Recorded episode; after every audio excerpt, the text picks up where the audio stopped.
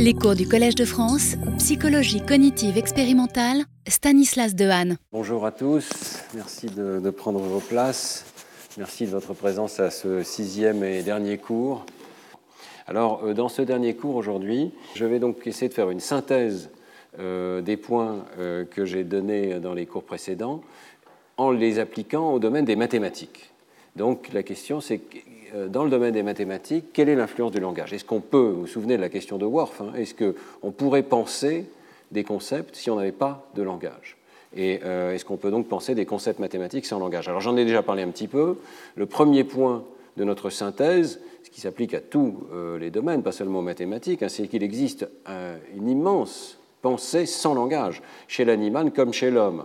Alors, euh, je vais y revenir très rapidement parce que ce sont des choses bien connues, hein, mais nous savons estimer les nombres et déterminer le nombre d'un petit ensemble d'objets jusqu'à trois objets, ce qu'on appelle le subitizing, chez l'animal, chez le bébé, chez l'homme adulte, en l'absence d'éducation. Ce sont des propriétés qui sont présentes chez tous euh, les individus de l'espèce humaine et chez de nombreux euh, animaux. Et nous verrons aussi, je vous rappellerai, que les circuits du langage mathématique sont radicalement différents de ceux du langage parlé ou écrit. Donc euh, il n'y a pas de dépendance directe de la pensée mathématique euh, du langage. Alors par contre, il y a cette idée que le langage sert d'échafaudage temporaire à l'acquisition des concepts. Et nous regarderons ce que ça donne dans le domaine des mathématiques. Nous verrons qu'effectivement, euh, c'est très discuté, mais il semble bien qu'il y ait une influence forte du langage sur l'acquisition du concept de nombre exact. on va au-delà de l'approximation avec l'aide du langage, et on en discutera. Ensuite, euh, qu'est-ce qui se passe chez l'adulte? Bah, Chez l'adulte aussi, le fait d'avoir euh, un langage pour exprimer les concepts, ça aide. On l'a vu dans, de nombreux exemples dans les cinq cours précédents. On a vu par exemple que pour les couleurs, eh bien, ça pouvait aider la mémoire de recoder l'information sous forme linguistique, mais ça pouvait aussi nous biaiser, suivant qu'on ait par exemple un mot pour dire bleu ou deux mots pour dire bleu. Alors c'est la même chose dans le domaine mathématique. Nous verrons que euh, le langage sert d'aide-mémoire, même si les concepts ne sont pas codés sous forme linguistique, on les recode code sous forme linguistique pour s'en souvenir et par exemple pour stocker l'étape de multiplication. Et puis, euh, on parlera enfin, parce que je trouve que c'est vraiment un aspect plus périphérique, des variations interlangues. C'est vraiment la question de Worf, c'est-à-dire est-ce qu'on pense différemment parce qu'on a une langue différente? Eh bien, euh, nous verrons que ça n'a un impact que très modeste. On a vu que sur les capacités perceptives et cognitives, c'était le cas, notamment sur la couleur, ce sont toujours des tout petits effets. Hein.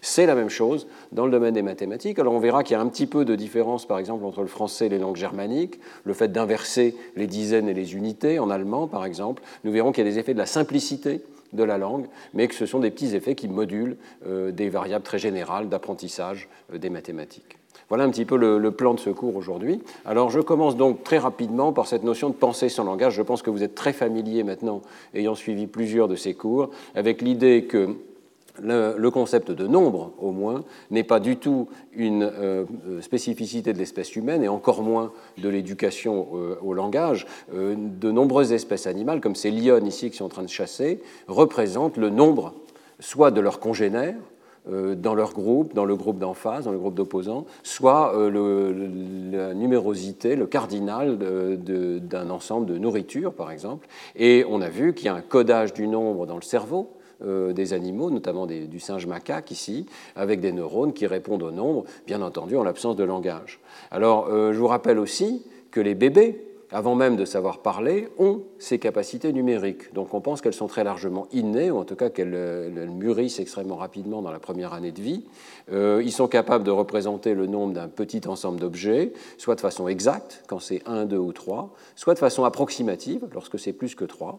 On distingue donc deux systèmes non-verbaux de représentation du nombre, hein, ce qu'on appelle le subitizing pour les petits nombres, et euh, l'approximation, le système approximatif des nombres euh, pour les nombres au-delà de 3, et ceci indépendamment de la modalité auditive et visuelle. Ils savent que c'est le même nombre en auditif et en visuel. Donc c'est une modalité de représentation très abstraite.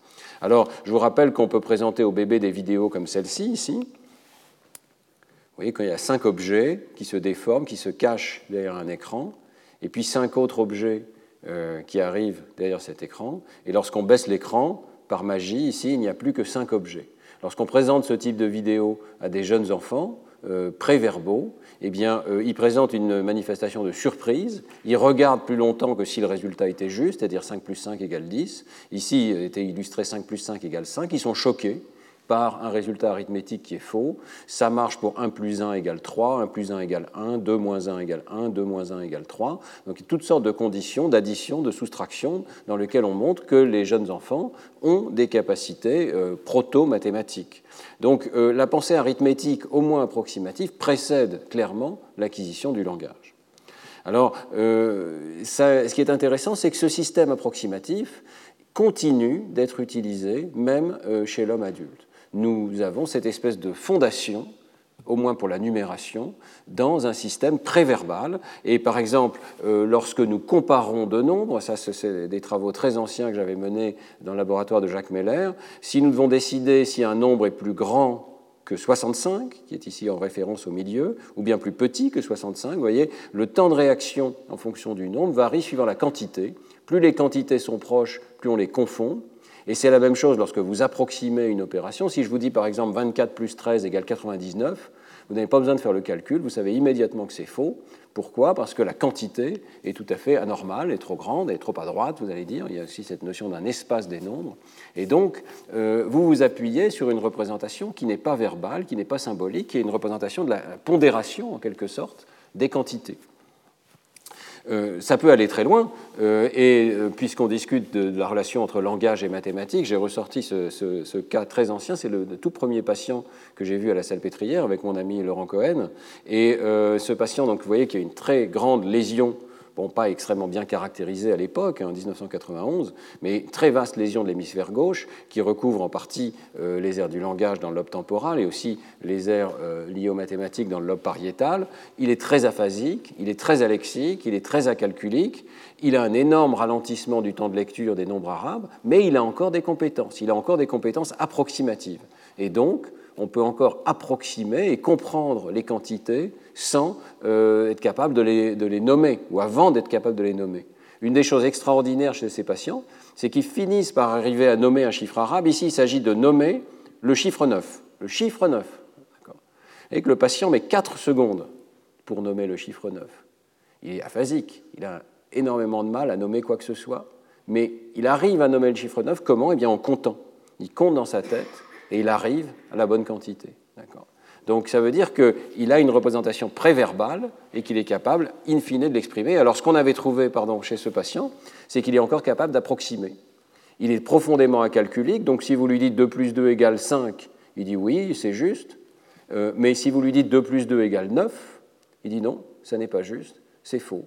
Et les courbes que vous voyez ici indiquent combien de fois il dit que l'opération est correcte en fonction de la distance au bon résultat. Donc 0, c'est le résultat juste, ce serait 2 plus 2 égale 4 ici. Il dit 80% que c'est juste. Si on lui dit 2 plus 2 égale 3, il dit encore plus souvent que c'est juste. Donc il est vraiment très acalculique. Mais si vous lui dites 2 plus 2 égale 1 ou 2 plus 2 égale 9, vous voyez qu'il est tout à fait capable de dire que ce sont des opérations fausses. Donc tout ceci pour bien imprimer l'idée qu'il y a un système non verbal approximatif qui nous permet très rapidement de juger des opérations, de juger le sens des opérations, et au moins pour des additions ici, vous voyez, d'arriver à dire si elles sont plausibles ou pas. C'est un système de plausibilité. Vous voyez que pour les multiplications, on voit tout à fait autre chose ici, une espèce d'incapacité d'approximer les multiplications. On verra que les multiplications, c'est différent. Ça fait appel à une table euh, verbale. Alors, euh, cette idée d'une cognition numérique en l'absence de mots pour les nombres est, soutenue par de très nombreuses euh, données, et notamment par les expériences qu'on a pu mener avec euh, Pierre Picard, avec Véronique Isard, avec Elisabeth Spelke, chez les Indiens Munduruku d'Amazonie. les Indiens Munduruku, on possède un lexique extrêmement restreint de noms de nombres. Ici, vous voyez l'ensemble de leur lexique pour les nombres. Il y a un mot pour dire un qui est pangma, un mot pour dire deux, shep shep, un mot pour dire trois qui est bapang, 4, et dip dip, et ensuite ça devient des mots beaucoup plus flous. Ça c'est une poignée, une main, cinq, deux mains, on peut dire, il y a un tout petit peu de syntaxe, et puis quelques, peu, beaucoup. Mais euh, ce qu'on avait trouvé, c'est que ces mots sont utilisés de façon approximative. Ils ne sont pas utilisés pour faire des calculs exacts ou du comptage. Les euh, Munduruku ne peuvent pas réciter, par exemple, ces noms de nombres comme on le ferait nous à toute vitesse, 1, 2, 3, 4, 5. Et euh, vous voyez que lorsqu'on leur montre un ensemble d'objets, par exemple on leur montre ici quatre objets, eh bien, effectivement, ils vont utiliser le mot pour dire quatre, mais seulement 70% du temps.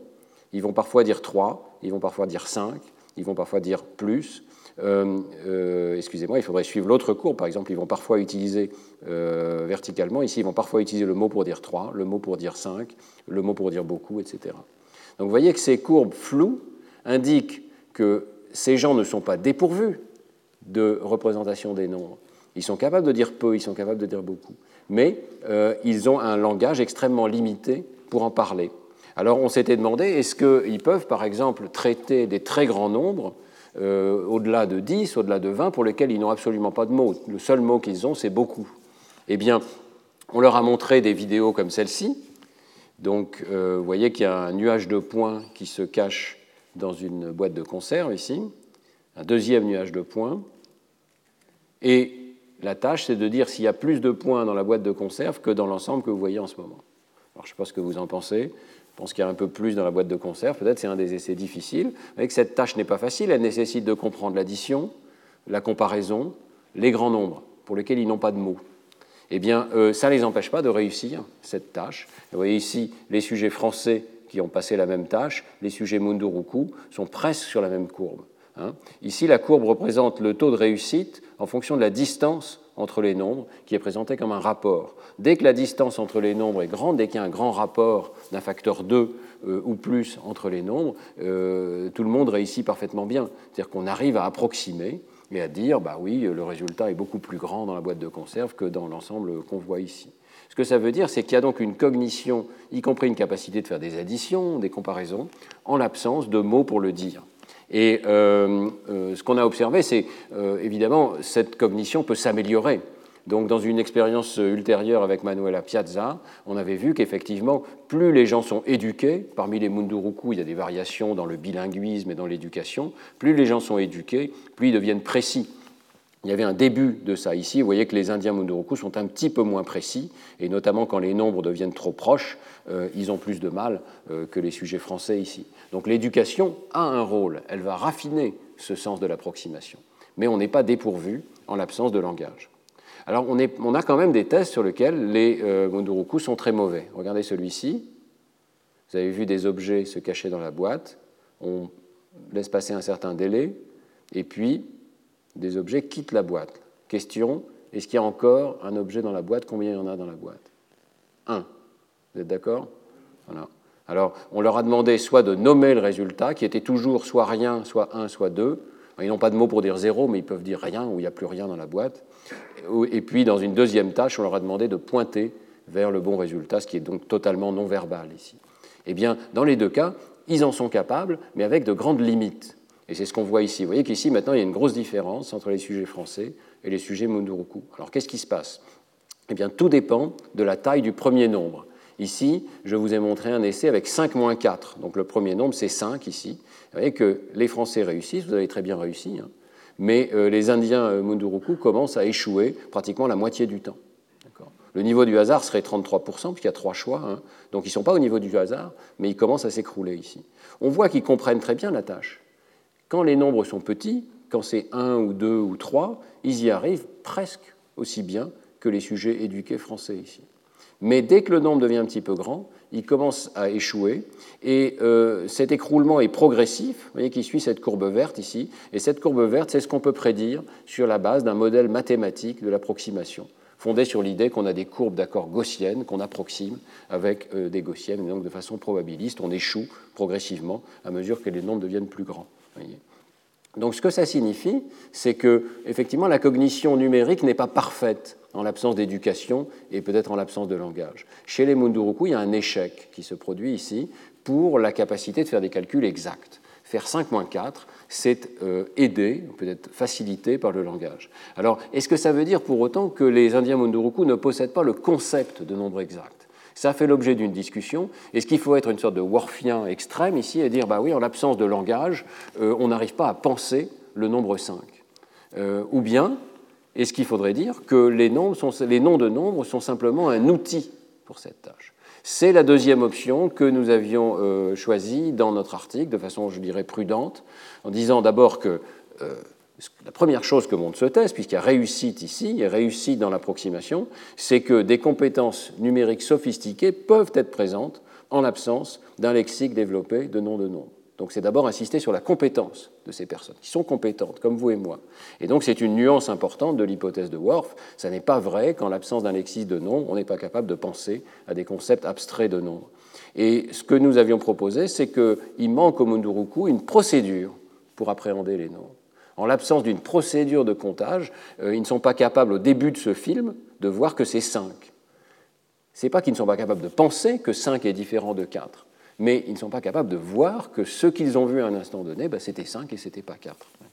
Donc euh, notre hypothèse, c'était que les concepts sont largement là, mais euh, que la capacité d'appréhender de quel objet il s'agit à un instant donné, elle, est largement aidée par le comptage verbal. Alors, ça fait l'objet d'un débat, mais quand même, c'est, je pense, un résultat assez convergent. Euh, actuellement, il y a des résultats dans une autre culture, qui est la culture Pirahan, qui est encore plus intéressante quelque part, parce que euh, les noms de nombres, ils sont encore plus réduits. Vous savez qu'on dit parfois, il y a des cultures où c'est 1, 2, 3, beaucoup. Donc les, les Munduruku vont un peu au-delà. Mais les Pirahan vont en deçà de ça. Chez les, chez Pirahan, ça a l'air d'être 1, 2, beaucoup, ou peut-être même peu, beaucoup. Euh, on le pense parce qu'ils ont très très peu de mots pour les nombres. Il y a essentiellement Roy et Roy, euh, qui je ne sais pas prononcer, mais qui ont des accents euh, légèrement différents, des tons légèrement différents. Et puis un troisième mot, ici, Baagizo. Et euh, si on reprend la tâche que nous avions utilisée en premier chez les Munduruku, qui est simplement de voir quels mots ils utilisent pour une certaine quantité, vous voyez qu'ici, si on leur montre un objet, ils disent Roy. Si on leur montre deux objets, ils disent l'autre Donc ils ont changé de mot ici. Donc ils ont bien un mot pour dire un et un mot pour dire deux. Sauf que si on leur montre trois, ils disent encore le deuxième. Et si on leur montre quatre, encore le deuxième. Donc le, monde, le 2, c'est vraiment approximativement deux. Et après, il y a ce mot pour dire beaucoup, là. Et puis, ce qui est pire encore, c'est que si on monte les nombres dans l'ordre inverse, et ça, on ne l'a pas fait chez les Munduruku, si on commence avec 10, alors on voit qu'ils disent Bagizo, etc., mais ils se mettent à utiliser le mot pour 2 dès qu'il y a à peu près 6 ou 5 ici. Et ils se mettent à utiliser le mot pour 1 dès qu'il y a 4, 3, 2, 1 ici. Donc ce n'est pas un mot pour un et un mot pour deux, c'est aussi des mots qui au moins sont des homonymes peut-être, mais qui veulent dire aussi peu et beaucoup, qui dépendent du contexte. Et le système de dénomination en Munduruku est extraordinairement rudimentaire. Ça, c'est quand même. Euh, on ne peut pas nier, en discutant de l'hypothèse de Worf, que dans le domaine du langage, il y a des variations extraordinaires euh, entre les langues. La question, c'est est-ce que la pensée est tellement différente à la fin? Eh bien, euh, pour l'étudier, euh, Michael Frank et ses collaborateurs regardent la notion de correspondance terme à terme, qui avait été étudiée au départ par Peter Gordon. Et Peter Gordon avait tiré des conclusions worfiennes, délirantes, de ces résultats en disant il pense que la pensée est incommensurable chez les Pirahan par rapport à nous. Ben, regardons ce qu'il en est effectivement. Donc, dans cette tâche ici, on leur montre un certain nombre euh, d'objets, ces petites, ces petites bobines ici, et puis on leur demande de mettre en face autant d'objets et on va rendre la tâche de plus en plus abstraite. Donc dans une première version, ils doivent juste mettre un objet en face de chacun des objets qui sont alignés ici, puis on va les espacer différemment, on va leur demander de faire ça de façon perpendiculaire aussi, et on va éventuellement cacher les objets qui sont présentés en premier, et donc progressivement, on demande au sujet de penser de plus en plus au nombre abstrait et d'aligner autant d'objets rouges ici qu'il y avait d'objets blancs. D'accord? Eh bien, euh, les résultats sont extrêmement clairs. Les sujets arrivent à faire cette tâche. Ils comprennent ce qu'ils doivent faire. Ils n'ont pas cette idée, euh, une pensée complètement différente de la nôtre. Ils comprennent parfaitement ce qu'ils doivent faire. Et lorsqu'il s'agit simplement d'aligner les objets les uns en face des autres, donc de faire une correspondance terme à terme euh, facile, eh bien, ils y arrivent parfaitement. Il n'y a pratiquement aucune erreur ici. Les, les croix sont les erreurs. Donc, même avec neuf objets, il y a une petite erreur ici, dix objets, tout le monde y arrive. C'est seulement lorsque la tâche devient est rendue plus difficile par la désorientation des sujets qu'on voit apparaître des erreurs. Ces erreurs ne sont pas du tout aléatoires. Vous voyez que ce sont des erreurs d'approximation. Donc, même pour quatre objets, ici on voit des erreurs, mais ce sont des erreurs qui tombent sur cinq, etc. Les erreurs sont décalées d'une ligne, en quelque sorte, si vous voulez. Donc, à chaque fois, la personne a la quantité approximative, elle essaye de faire la tâche, elle comprend qu'il y a un nombre d'objets et qu'il faut arriver à un certain nombre d'objets. Elle comprend probablement qu'il faut arriver à un nombre précis d'objets, mais elle ne dispose pas de la procédure qui permet d'y arriver.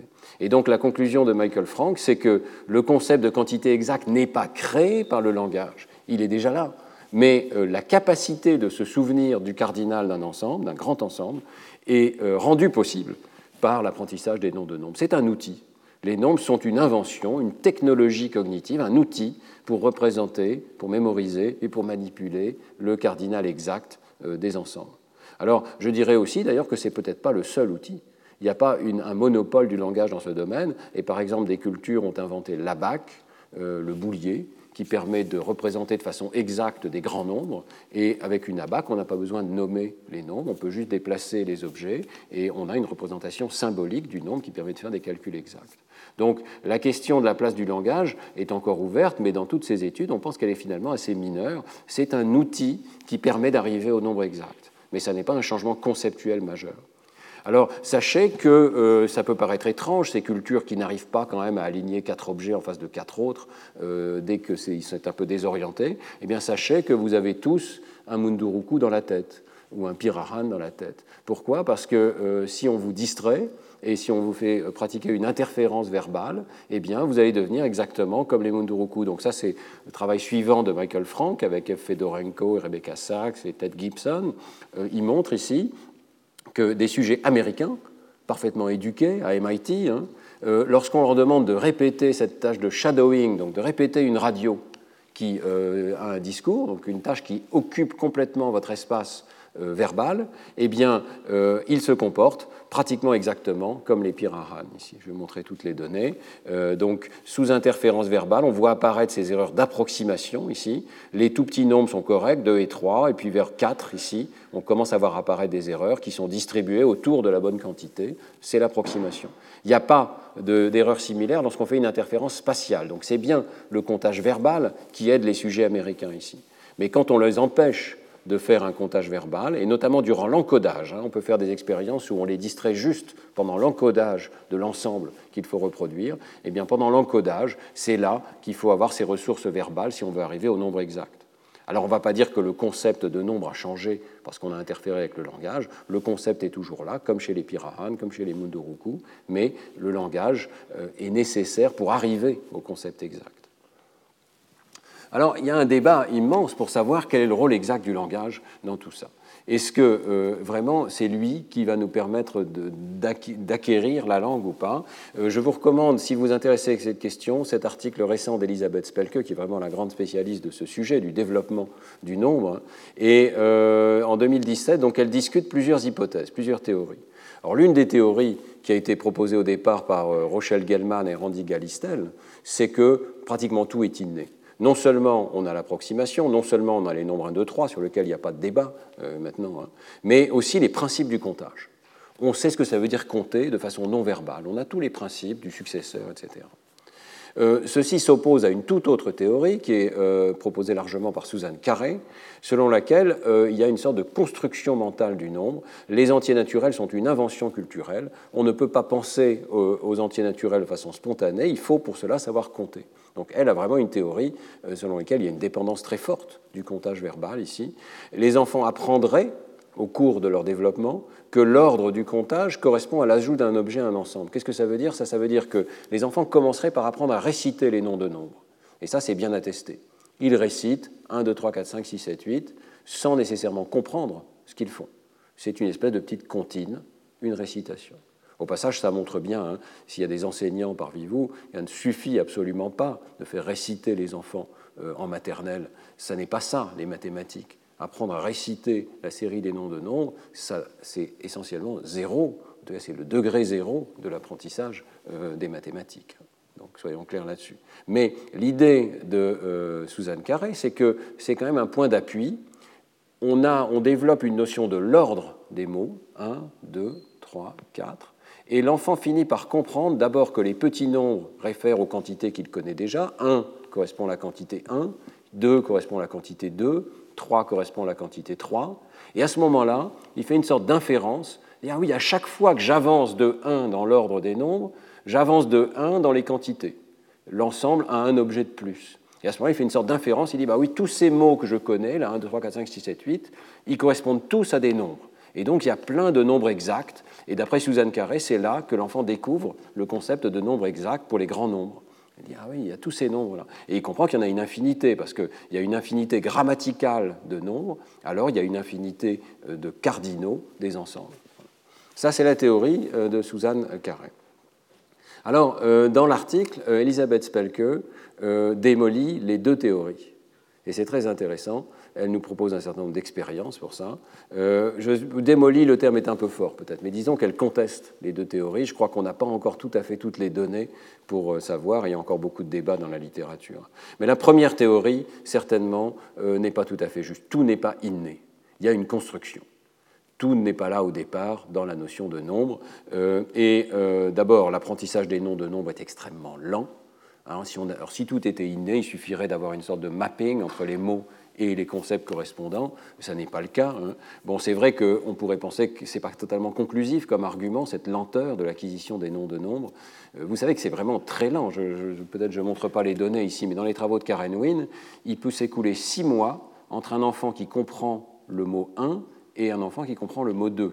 Et un autre six mois entre un enfant qui comprend le mot 2 et un enfant qui comprend le mot 3. C'est très, très, très, très lent. Quand on dit comprendre, ça veut dire être capable de répondre à des questions du genre donne-moi deux objets. Chez les petits enfants, si vous faites ce test très simple, donne-moi deux, donne-moi trois pommes, eh bien, euh, le gamin qui ne comprend pas prend une poignée et vous donne un nombre plus ou moins au hasard.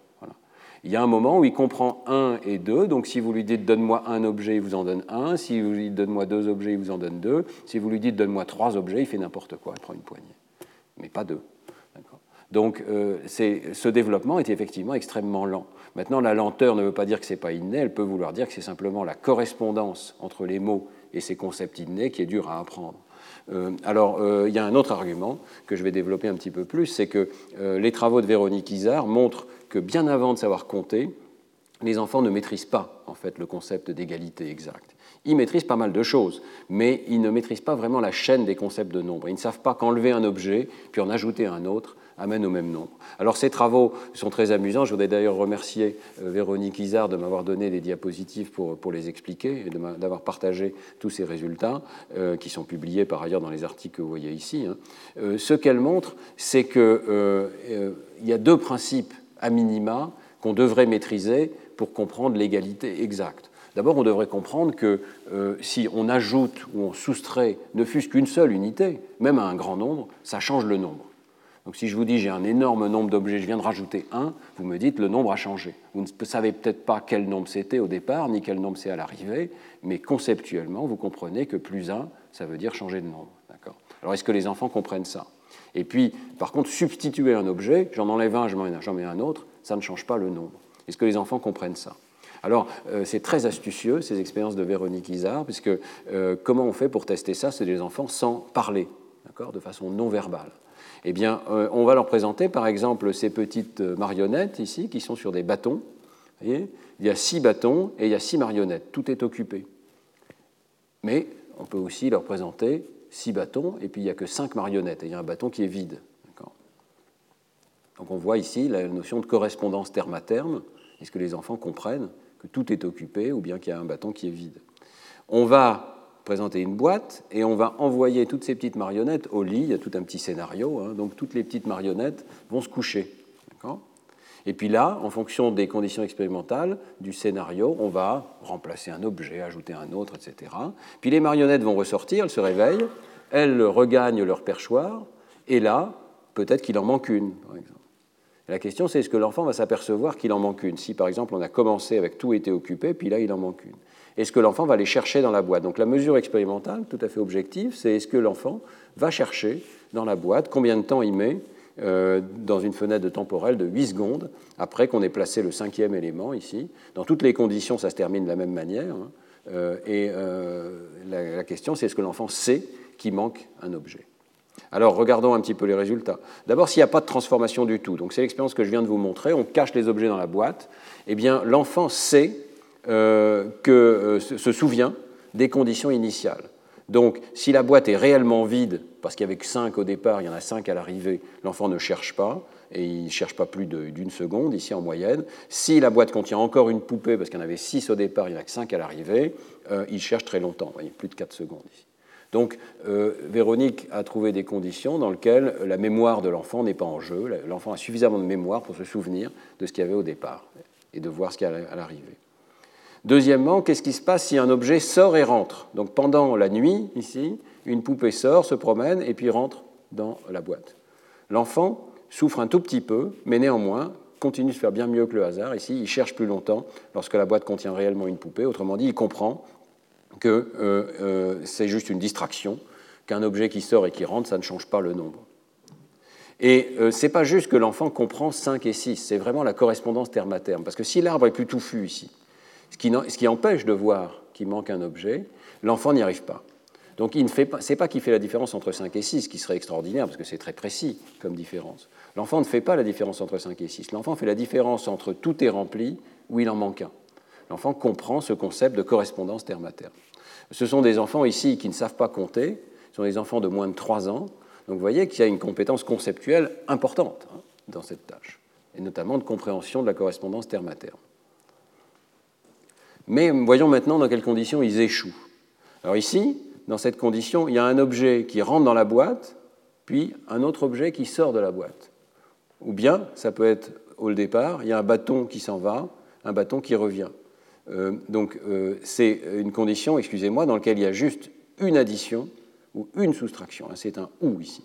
Donc euh, on ajoute un ou on soustrait un. Est-ce que les enfants comprennent que lorsqu'on a fait ça, le résultat change complètement? Il semble que non ils n'arrivent plus à savoir s'il faut chercher dans la boîte ou pas. Ils ne font pas la différence entre les conditions dans lesquelles la boîte est réellement vide et dans lesquelles euh, il manque une poupée qu'il faut chercher.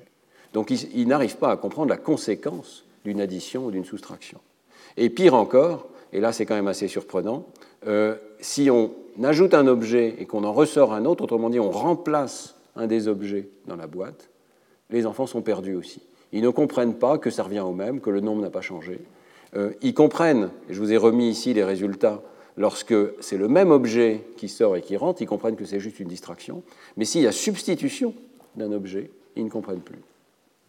Voilà les résultats de Véronique Isard. on peut les résumer sous une autre forme. Ici, c'est simplement le pourcentage de réussite qui est calculé avec un certain seuil euh, qui définit la réussite dans le fait de rechercher un objet ou pas. Donc, quand il n'y a pas de transformation, les enfants réussissent bien, ce qui est remarquable parce qu'ils sont préverbaux, ils ne savent pas encore compter. Euh, dès qu'il y a un grand arbre, ils ne, réussissent plus. Dès qu'il y a une addition euh, ou une soustraction, ils ne comprennent pas bien euh, que, le nombre transforme, sauf pour les tout petits nombres. Alors je ne vous ai pas remis ici, voilà, pour les tout petits nombres, c'est ici. ça, c'est une expérience que je ne vous ai pas encore racontée. S'il y a seulement trois bâtons et deux objets ou trois objets, les enfants y arrivent. Donc 1, 2, 3, rappelez-vous, c'est le subitizing, les enfants y arrivent. Mais dès que c'est 5 ou 6, les enfants doivent s'appuyer sur la correspondance terme à terme, mais si on ajoute un, si on soustrait un, ils sont perdus. Et puis, pareil, s'il y a un objet qui sort, qui rentre, ils ne sont pas perdus, mais si on remplace un objet, ils sont perdus. Donc on voit une connaissance partielle et des enfants qui ne comprennent pas tous les principes de l'égalité exacte. Il y a clairement un développement. Tout n'est pas inné chez ces enfants c'est peut-être pas tellement surprenant hein, à la fin, c'est quand même des concepts de très haut niveau ici, euh, les enfants n'ont pas encore compris à cet âge comment l'addition et la soustraction modifient le cardinal d'un ensemble, et en particulier le fait qu'une addition annule une soustraction ou vice-versa, donc que la substitution d'un objet ne change pas le cardinal d'un ensemble. Donc il y a clairement un développement, et ça permet à euh, Elisabeth Spelke, je reviens à la diapositive précédente, de montrer que tout n'est pas inné, que cette idée d'un nativisme des concepts de nombre et notamment des principes du comptage euh, n'est pas correct. Tout n'est pas connu à l'avance par l'enfant. Il doit découvrir. Alors maintenant, est-ce que c'est par le biais du comptage que l'enfant découvre? Eh bien là, euh, Elisabeth Spelke nous donne un certain nombre d'éléments euh, contre cette théorie. D'abord, les enfants n'ont pas besoin de savoir compter pour connaître la valeur approximative des nombres. Et ça colle très bien avec l'idée que je vous ai développée, qui est un système approximatif depuis le départ.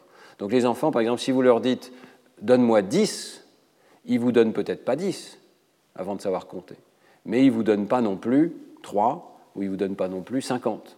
Il vous donne quelque chose qui est pas loin de 10. Et d'expériences, notamment de Snedeker, qui montrent clairement qu'ils euh, approximent dans une certaine mesure. Euh, ensuite, il y a des enfants qui arrivent à donner des grands nombres, jusqu'à 5, alors qu'ils ne savent toujours pas compter, dans ces tâches de donne-moi un nombre, par exemple.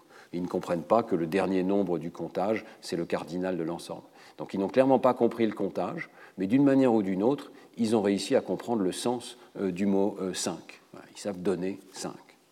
Euh, et puis, un argument qui me paraît encore plus fort, c'est que la plupart des enfants, et même parfois des adultes, selon les cultures, ne savent pas forcément l'ordinalité des nombres. C'est-à-dire que d'après la théorie de Suzanne Carré, la première chose qui vient, c'est l'ordinalité des noms de nombres. Mais en fait, si on regarde, ce n'est pas facile du tout pour les enfants. Ce n'est pas du tout facile, par exemple, pour les enfants de commencer à compter à 4 et de dire 4, 5, 6, 7, 8. Alors que si c'était l'ordinalité qui était euh, prévalente, eh bien ça devrait être très facile. Euh, le plus euh, terrible, c'est qu'ils ne savent pas forcément qu'un nombre plus loin dans la liste veut dire un plus grand nombre. D'après Suzanne Carré, ça devrait être évident, parce que le cardinal, le nombre exact, cardinal vient de l'ordinal. Mais ce qu'on montre, c'est que les enfants savent très bien qu'un cardinal est plus grand qu'un autre, alors qu'ils ne savent pas qu'un nombre ordinal, qui vient plus loin dans la liste de la récitation, est plus grand qu'un nombre qui vient euh, avant. Donc euh, ça, c'est quand même très problématique pour la théorie de Suzanne Carré. Et ça sous-entend que ce n'est pas vraiment le comptage qui joue un rôle dans la construction du nombre. Il y a quelque chose d'autre. Alors qu'est-ce que c'est que cette autre chose? Eh bien, euh, Elisabeth Spelke propose sa propre théorie. Et sa propre théorie, c'est que ce sont les règles de la grammaire générative de la langue jouent un rôle. L'enfant est exposé d'abord à des phrases nominales comme une tasse, le chien, ton sac, et il peut découvrir qu'il y a des petits mots grammaticaux, euh, des déterminants, et puis ensuite il y a des euh, substantifs comme tasse, chien, sac. Ensuite, il est exposé aussi à des expressions comme Jacques et Jean, ou bien un chien et un chat. D'accord? Et là, il peut découvrir que euh, ces expressions réfèrent à des ensembles de deux entités, ou peut-être trois entités.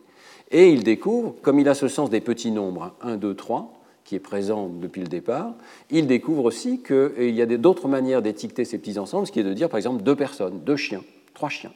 Et là, il est capable de découvrir le sens de ces mots 1, 2 et 3. Jusque-là, tout le monde s'accorde là-dessus, à vrai dire. Hein. C'est à peu près la même théorie euh, que euh, Suzanne Carré.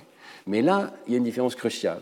C'est les enfants découvrent les règles de la syntaxe et ils se rendent compte qu'on peut recombiner ces opérations de façon récursive, cette récursion qui est caractéristique de la syntaxe, et donc on peut dire trois canards et une oie, par exemple, ou bien deux groupes de cinq jouets.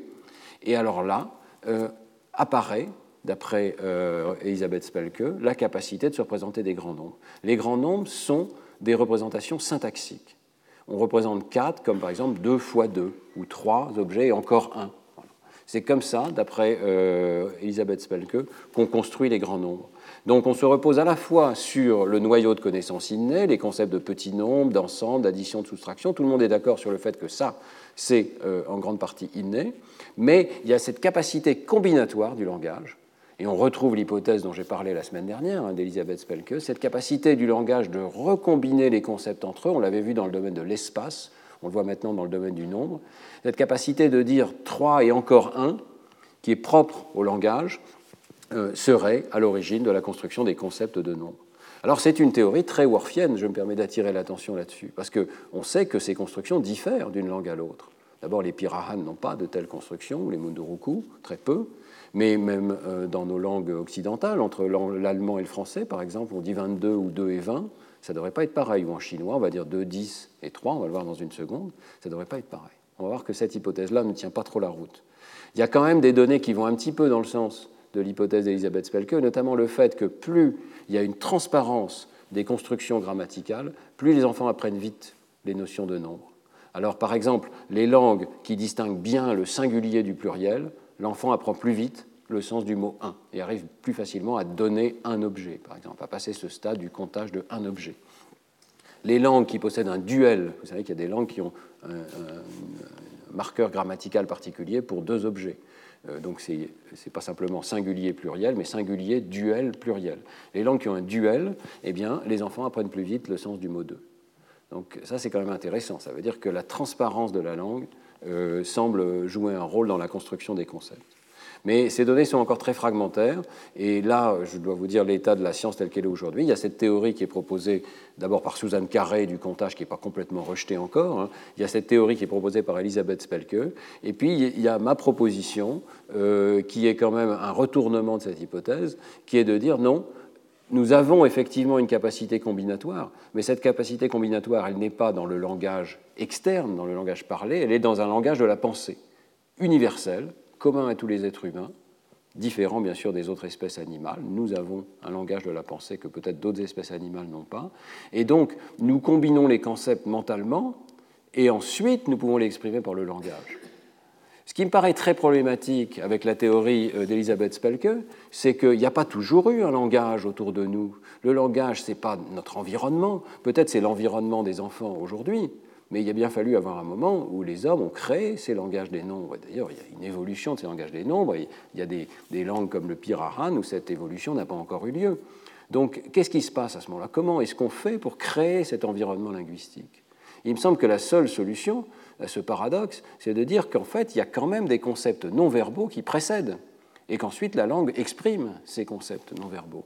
Et donc, c'est pour ça que je parle de retournement complet de l'hypothèse. Je ne nie pas qu'il y a une combinaison de concepts. Je pense que la construction des mathématiques se fait par recombinaison des concepts sur la base de cette fondation de concepts de petits nombres, d'approximation, d'addition, etc., qui est déjà présent chez tout le monde. Mais euh, ces concepts mathématiques sont codés dans un langage de la pensée non verbal. Et j'en avais parlé dans le deuxième cours, vous pouvez vous y référer pour la question de la géométrie. Nous avons sans doute un langage de la pensée qui nous permet de créer des concepts comme carré, par exemple, c'est-à-dire une figure à quatre côtés dont tous les côtés sont égaux et tous les angles sont égaux, quelque chose comme ça. C'est une espèce de formule dans le langage de l'esprit qui nous permet de construire un concept comme carré ou losange ou triangle, etc.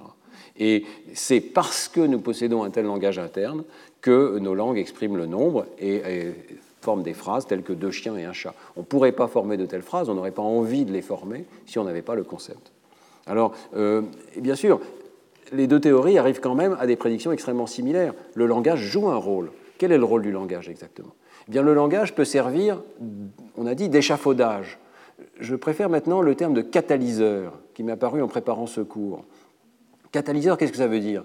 Ça veut dire que c'est quelque chose qui rapproche les objets mentaux, qui facilite l'acquisition et puis ensuite qui peut s'en aller. le catalyseur peut servir à autre chose ensuite.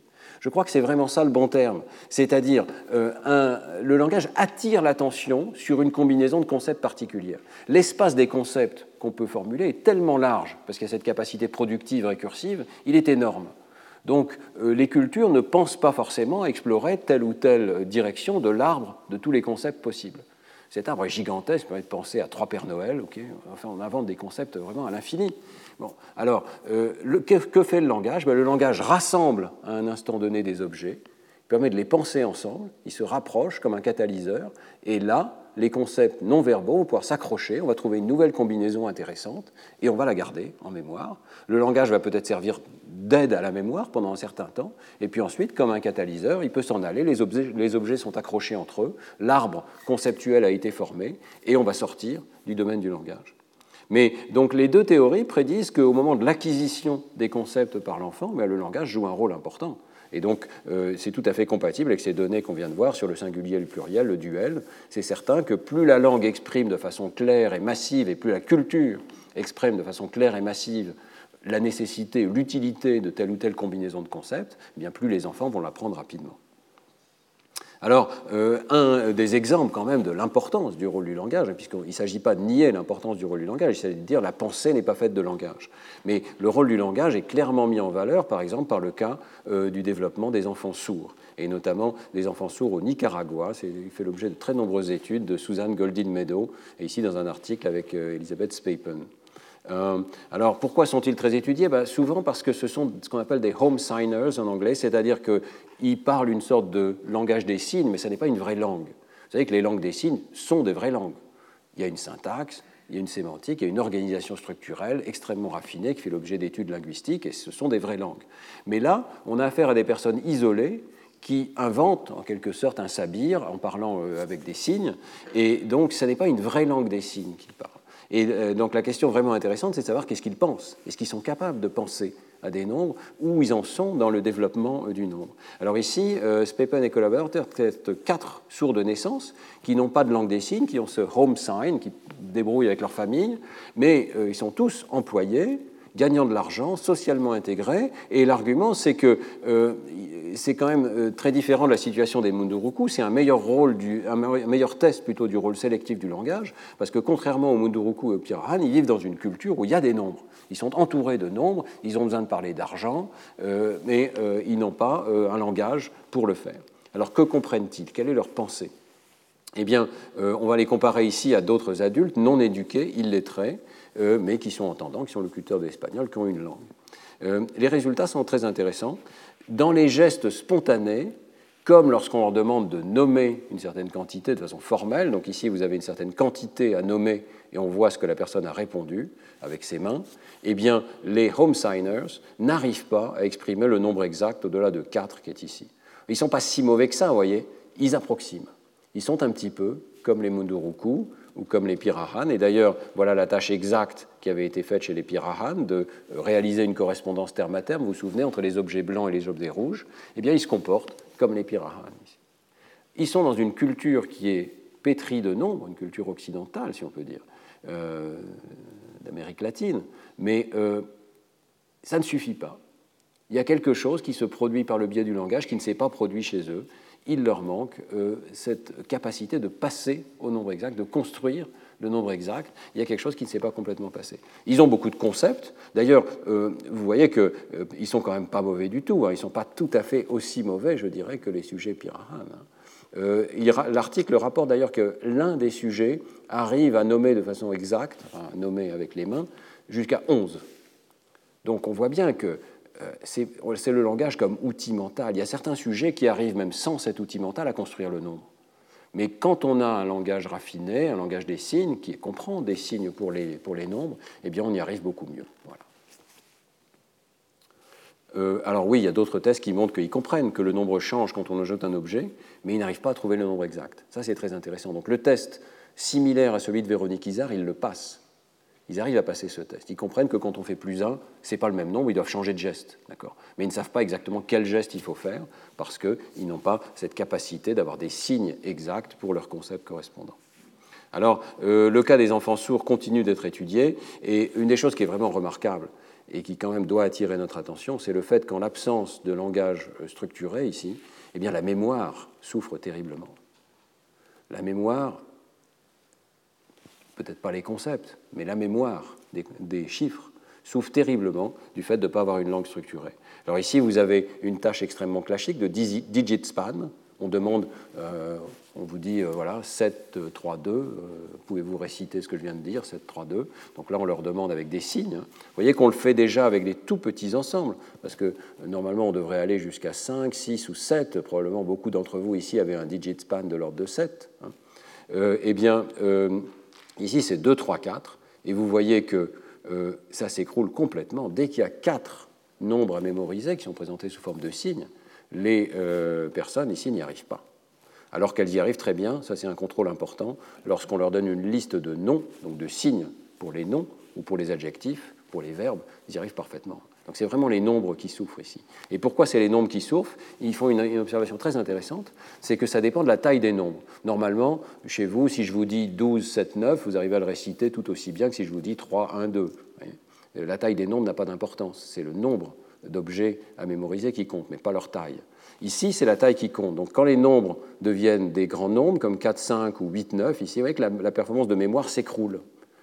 Qu'est-ce que ça veut dire? Eh bien, la, conclusion euh, qui est tirée ici, c'est que le geste numérique que les personnes utilisent spontanément pour dire peut-être, je ne sais pas, euh, ils, disent, il y a 5, ils vont faire ce geste-là particulier. Eh bien, ce geste numérique n'est pas un geste symbolique, c'est exactement comme s'ils disaient 1 et 1 et 1 et 1 et 1, quelque chose comme ça. Et donc ils changent d'une fois sur l'autre, ils n'ont pas un symbole fixe, et pour eux, dans leur tête, ça prend autant de place que si on avait dit 5 mots. Et donc, plus le nombre est grand, plus ça prend de place dans la mémoire. D'accord? Donc c'est très différent de notre mémoire verbale à nous, qui est capable de mémoriser 12, 9, 7 sans aucune difficulté. Chaque un, chaque doigt, si on peut dire, d'après cette idée, euh, compte pour un pour eux. Euh, ça rappelle d'ailleurs, je ne sais pas si vous connaissez, dans Alice au pays des merveilles, il y a un moment où je crois que c'est la reine rouge qui, qui, euh, ennuie Alice et qui lui dit Tu ne sais pas compter, mais si je sais compter, euh, tu vas voir combien ça fait 1 et 1 et 1 et 1 et 1 et 1 et 1 et 1 et 1. Et alors Alice reste ah, tu sais pas compter. voilà. donc c'est exactement la même chose. On, a beau comprendre les concepts, bah, on ne peut pas y arriver si tout ce qu'on a, c'est 1 et 1 et 1 et 1, ce qui est apparemment la situation de ces enfants sourds sans langue des signes. Euh, j'ai euh, eu la chance d'avoir des diapositives à prêter de Madeleine Quam et Marie Coppola, qui mènent beaucoup de recherches sur ces sujets, et euh, qui portent sur un grand nombre de participants et qui ont regardé le concept de tout petit nombre. Parce que ça, c'est quand même intéressant. Est-ce que même dans le domaine des nombres 1, 2, 3, il n'y a pas déjà une souffrance des enfants qui n'ont pas une langue dès la naissance. Alors, euh, il regarde ici 153 participants âgés d'entre 3 et 7 ans. vous voyez qu'il y a des enfants entendants, et puis il y a des enfants euh, sourds ou malentendants. Et les enfants sourds ou malentendants peuvent être euh, soit exposés à la langue des signes, soit essayer de parler l'anglais. Ils ont pu être appareillés ou pas, et ça a pu être fait de façon tardive ou précoce. Vous savez que les recommandations, je crois que j'en ai déjà parlé dans ce cours, euh, beaucoup de données montrent que pour l'acquisition du langage, il faut vraiment que l'implantation cochléaire soit très précoce. Il faut que ce soit avant deux ans. Si on est privé de langue avant deux ans, euh, on voit de façon permanente chez l'adulte euh, des déficits. Ils peuvent être subtils, mais ils sont présents. Donc ici, ils testent cette idée en comparant donc des enfants qui vont être testés avec la langue des signes américaine, ici, donc une vraie langue des signes, testés en anglais, et en séparant ceux qui ont eu un langage précoce, soit parce qu'ils ont été appareillés précocement, soit parce qu'ils ont eu la langue des signes de façon précoce dans l'environnement, par exemple des enfants de parents sourds qui maîtrisent la langue des signes, soit des enfants qui ont eu une langue tardivement. Là encore, ça peut être parce qu'ils ont eu la langue des signes, mais de façon euh, mauvaise, dans une famille qui ne parle pas la langue des signes, c'est difficile, hein. soit parce qu'ils ont été implantés tardivement. Et alors il regarde une tâche qui est encore plus simple qu'aucune de celles que je vous ai montrées auparavant. C'est une machine ici qui s'appelle Mr. Elephant. On voit qu'il a une trompe ici, cet éléphant. On lui met des balles en haut et elles ressortent en bas. Sauf que la question, c'est est-ce qu'il y en a une qui reste coincée dans la machine? Donc des fois, on met deux balles et il y en a deux qui sortent. Des fois, on met trois balles et il n'y en a que deux qui sortent. Et toujours la même question, est-ce que l'enfant se demande, est-ce qu'il y en a une coincée à l'intérieur? On lui demande apparemment, je n'ai pas tous les détails de ces expériences qui n'ont pas encore publié, hein, mais on lui demande euh, apparemment, verbalement, de dire s'il y a quelque chose qui est coincé dans la machine. Je suppose que la réponse non verbale serait la même, mais c'est important de, savoir ici. En tout cas, premier résultat, qu'on parle à haute voix ou qu'on utilise la langue des signes, ça ne change rien. Les enfants ne diffèrent pas, suivant ce paramètre, de la langue qui est utilisée. ça confirme que la langue des signes est une langue comme les autres. Par contre, ce qui compte, c'est l'exposition au langage. Et si les enfants n'ont pas été exposés au langage de façon précoce, voyez, donc ici c'est later language, 69 enfants, eh bien, il, y en a, plus qui échouent à cette tâche, alors que ceux qui ont été exposés précocement au langage réussissent beaucoup mieux. Alors je ne dis pas qu'il ne peut pas y avoir des variables confondantes, hein. ce sera important de voir quels sont les contrôles qui sont introduits dans cette expérience, mais il semble bien qu'être exposé au langage, et notamment au langage numérique chez les petits-enfants, même avant deux ans, ce soit absolument essentiel pour développer des concepts de nombre, et même dans des tâches aussi simples que euh, ici d'arriver à suivre s'il y a trois balles, s'il y en a deux euh, qui sont sorties. Donc, il s'agit en aucun cas de nier hein, l'importance du langage comme échafaudage, comme catalyseur des concepts. Néanmoins, peut-être que euh, ce n'est pas en mots que la pensée finit par être codée, mais dans un langage interne différent de celui des mots. Alors, chez l'adulte, qu'en est-il? Bien, chez l'adulte, euh, je reviens ici à un modèle très ancien que j'avais proposé au départ euh, seul et puis ensuite avec Laurent Cohen, euh, qui suggère que en fait on a trois codes internes chez l'adulte pour représenter les nombres. Je parle surtout des nombres, évidemment, dans ce cours aujourd'hui, pas, de l'ensemble des concepts mathématiques. Hein. Mais alors, donc, bien sûr, on commence avec cette représentation des grandeurs numériques, 1, 2, 3, de façon exacte, c'est le subitizing, et puis pour les nombres plus grands, on peut les estimer et dire à peu près 5, à peu près 10, etc. Ça permet le calcul approximatif, la comparaison des nombres, c'est un système préverbal. On l'a vu dans les diapositives au début de ce cours.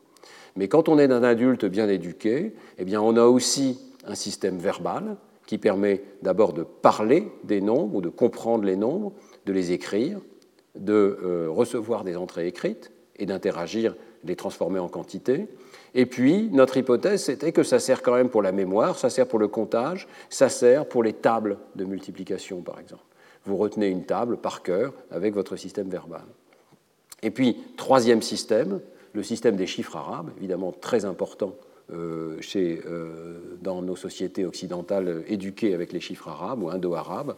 Euh, donc un système qui permet de présenter des quantités exactes sous une forme symbolique, écrite, et nous faisions l'hypothèse ici que ça permet des jugements comme le jugement de parité, parce que le dernier chiffre permet de savoir si c'est pair ou impair, ou des opérations à plusieurs chiffres avec des très grands nombres qui sont difficiles à faire sous une forme verbale, mais qui sont plus faciles à faire sous forme d'une image mentale des chiffres. Et donc, ça permet aussi le transcodage, entrée-sortie, sous une forme de chiffre arabe ici. Donc l'idée, c'est que nous avons tous dans la tête ces trois codes, et le modèle précisait aussi où ça se passe dans le cerveau, dans le cortex pariétal pour les grandeurs numériques, dans euh, le cortex temporal ventral pour la forme visuelle des chiffres arabes, et bien sûr dans l'hémisphère gauche, alors que ces représentations des grandeurs et des chiffres sont bilatérales, c'est dans l'hémisphère gauche que se situe chez 96% des individus le code verbal ici, avec aussi des capacités de contrôle cognitif sur ces facultés pour transcoder d'un code à l'autre. Imaginez que chez une personne qui est bien éduquée, qui est fluide, qui est à l'aise avec les nombres, on passe sans cesse mentalement d'une représentation à l'autre, suivant la tâche à laquelle on est confronté. C'était ça le modèle. Alors, euh, ce modèle date ici, dans sa version neurologique, de 1995. Euh, je suis heureux de voir, à vrai dire, qu'il résiste très bien. Par exemple, cette notion de représentation pariétale, à l'époque, il y avait très peu d'imagerie. Hein. Euh, pariétale des grandeurs numériques, pariétale, pardon, temporale, ventrale des chiffres arabes, résiste bien. Ce qu'il faut quand même ajouter, c'est que ce n'est pas seulement les grandeurs numériques qui sont représentées ici, ce n'est pas seulement un système approximatif, c'est en fait un système qui se transforme avec l'éducation mathématique et qui finit par représenter des concepts de nombres exacts, des concepts beaucoup plus complexes de mathématiques jusqu'au plus haut niveau. Et euh, bien sûr sous l'influence des mots, mais euh, de façon indépendante des mots. L'idée, c'est que même si on vous apprend quelque chose sous forme verbale, c'est ce système qui finit par les représenter de façon abstraite, non verbale. Alors une des raisons de le penser, ce sont toutes les expériences dont je vous ai déjà parlé dans ces cours sur les mathématiciens qu'on a pu mener avec Maria Malric. On a scanné des mathématiciens de haut niveau, des mathématiciens professionnels. En fait, on a fait beaucoup de réplications maintenant de ces travaux avec des mathématiciens, y compris aveugles, des étudiants en sciences. Donc je pense que le résultat est très générique. On leur fait écouter des phrases comme celle-ci par exemple. Il existe une fonction continue de la sphère unité vers elle-même et sans point fixe. D'accord Donc il n'y a, pas de nombre, mais il y a des concepts mathématiques de très très haut niveau, et il faut dire si c'est juste ou si c'est faux. Je ne sais pas ce que vous en pensez. Là, c'est faux. pas facile. On leur fait écouter des phrases comme celle-ci. La projection stéréographique admet pour caractéristique de l'air racine de 2. Alors c'est juste ou c'est faux? En fait, c'est du jargon, c'est du jabberwocky. C'est à peu près comme la phrase de, Chomsky euh, Colorless green ideas sleep furiously. C'est n'importe quoi. On a mélangé tous les mots. Mais si vous n'êtes pas mathématicien, vous ne pouvez pas le reconnaître. Si vous êtes mathématicien, par contre, vous arrêtez tout de suite, vous dites bah, cette phrase est absurde, elle ne veut rien dire. Donc ça nous a permis de voir la différence entre des phrases qui ont du sens et des phrases qui n'ont pas de sens. Et de le faire en mathématiques ou en dehors du domaine des mathématiques. Par exemple, voilà une des phrases non mathématiques le drapeau de la pomme de terre a été guillotiné à la fin du Concile de Trente. D'accord. Ça, c'est l'équivalent de ce que vous avez entendu en mathématiques il y a un instant. Pour vous dire à quel point c'est absurde.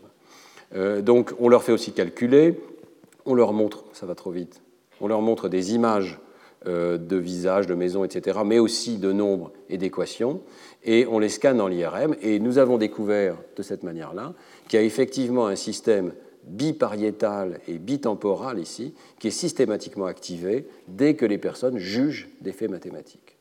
Et ce qui est absolument remarquable, c'est que ça s'active pour tous les domaines des mathématiques, qu'il s'agisse d'analyse, d'algèbre, de topologie ou de géométrie, mais pas pour les phrases non mathématiques, comme celles qui portent sur le Concile de Trente. On avait des phrases justes. Hein. Euh, et euh, dans ce cas-là, vous n'activez pas ce réseau-là. Donc il y a vraiment un réseau de la réflexion mathématique qui est remarquablement dissocié des autres aires euh, du cerveau. Et vous voyez à quel point ça colle bien avec le modèle du triple code. On est vraiment dans les deux cortex pariétal et deux cortex temporal ventral ici. Et on n'est pas du tout dans les aires du langage. Donc ces régions en bleu sont les aires de la réflexion mathématique ici. En vert, vous voyez les régions qui sont activées par des phrases euh, du langage normal qui vous parlent de géographie, d'histoire, mais pas de mathématiques. Vous voyez que c'est un réseau sémantique classique qui s'active ici par les, phrases qui sont représentées en, rose ou en pourpre ici, mais pas du tout par les phrases mathématiques. Et que font les aires du langage dans cette situation? Ben, les, phrases, aires du langage s'activent évidemment pour toutes les phrases, parce qu'il faut comprendre la phrase, mais elles s'activent de façon transiente, plus courte, et ensuite on voit apparaître cette activité soutenue en dehors des aires du langage. Donc, euh, pardon, ça va à nouveau trop vite. Euh, ici, vous voyez en rouge les aires du langage traditionnel qui s'activent par les phrases parlées ou écrites chez les mêmes sujets, et en jaune les aires qui s'activent pour le raisonnement mathématique. Même un raisonnement très court, en quelques secondes, on peut dire si la phrase est juste ou est fausse ici. Vous voyez que euh, le raisonnement mathématique active des aires non linguistiques. Donc c'est tout à fait clair que euh, lorsqu'un mathématicien euh, réfléchit aux mathématiques, il utilise peu ou pas les aires du langage. Il les utilise peut-être comme entrée-sortie, comme c'est le cas ici, pour écouter les phrases, mais ensuite, la partie conceptuelle, le raisonnement conceptuel, a l'air de se produire dans un autre réseau. Alors quel est cet autre réseau? Ben, Je vous en ai souvent parlé. C'est euh, ce réseau pariétal ici qui s'active chez les mathématiciens. On le voit en orange ici, ça chez les mathématiciens. Mais il s'active aussi lorsqu'on voit des nombres. Il s'active aussi lorsqu'on calcule. Donc en fait, on n'a pas besoin d'être mathématicien. Nous avons tous ce réseau dans la tête. Nous avons tous ce réseau lorsque nous faisons des calculs, lorsque nous approximons, lorsque nous réfléchissons à la géométrie, etc. C'est le même réseau impliqué dans le sens des nombres et dans le sens de l'espace. Et de la même manière, l'aire euh, ventrale ici, qui est activée chez les mathématiciens, elle s'active aussi lorsqu'on reconnaît des nombres. Euh, elle a été appelée l'aire de la forme visuelle des nombres, des chiffres arabes, hein, par Joseph Parvisi et ses collaborateurs. C'est une découverte relativement récente ici. Euh, elle s'active donc chez tout le monde, mais chez les mathématiciens, elle acquiert en quelque sorte une compétence supplémentaire pour les mathématiques abstraites. Alors, ceci colle très bien avec d'autres données qui nous montrent effectivement que le calcul mathématique chez l'adulte expérimenté hein, est dissociable du langage. Euh, je vous rappelle cette expérience de Martine Monti, ici, que je trouve très élégante. Hein. Je vous montre tout de suite le résultat.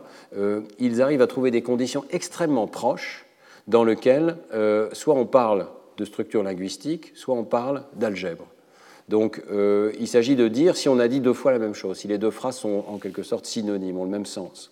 Donc Y a donné X à Z, c'était X que Y a donné à Z. Oui, j'ai dit deux fois la même chose. C'est une transformation syntaxique qui permet de dire la même chose par deux constructions euh, grammaticales différentes. En algèbre, vous voyez, c'est euh, la même idée. Y est plus grand que Z divisé par X. X fois Y est plus grand que Z. Est-ce que j'ai dit deux fois la même chose? Oui.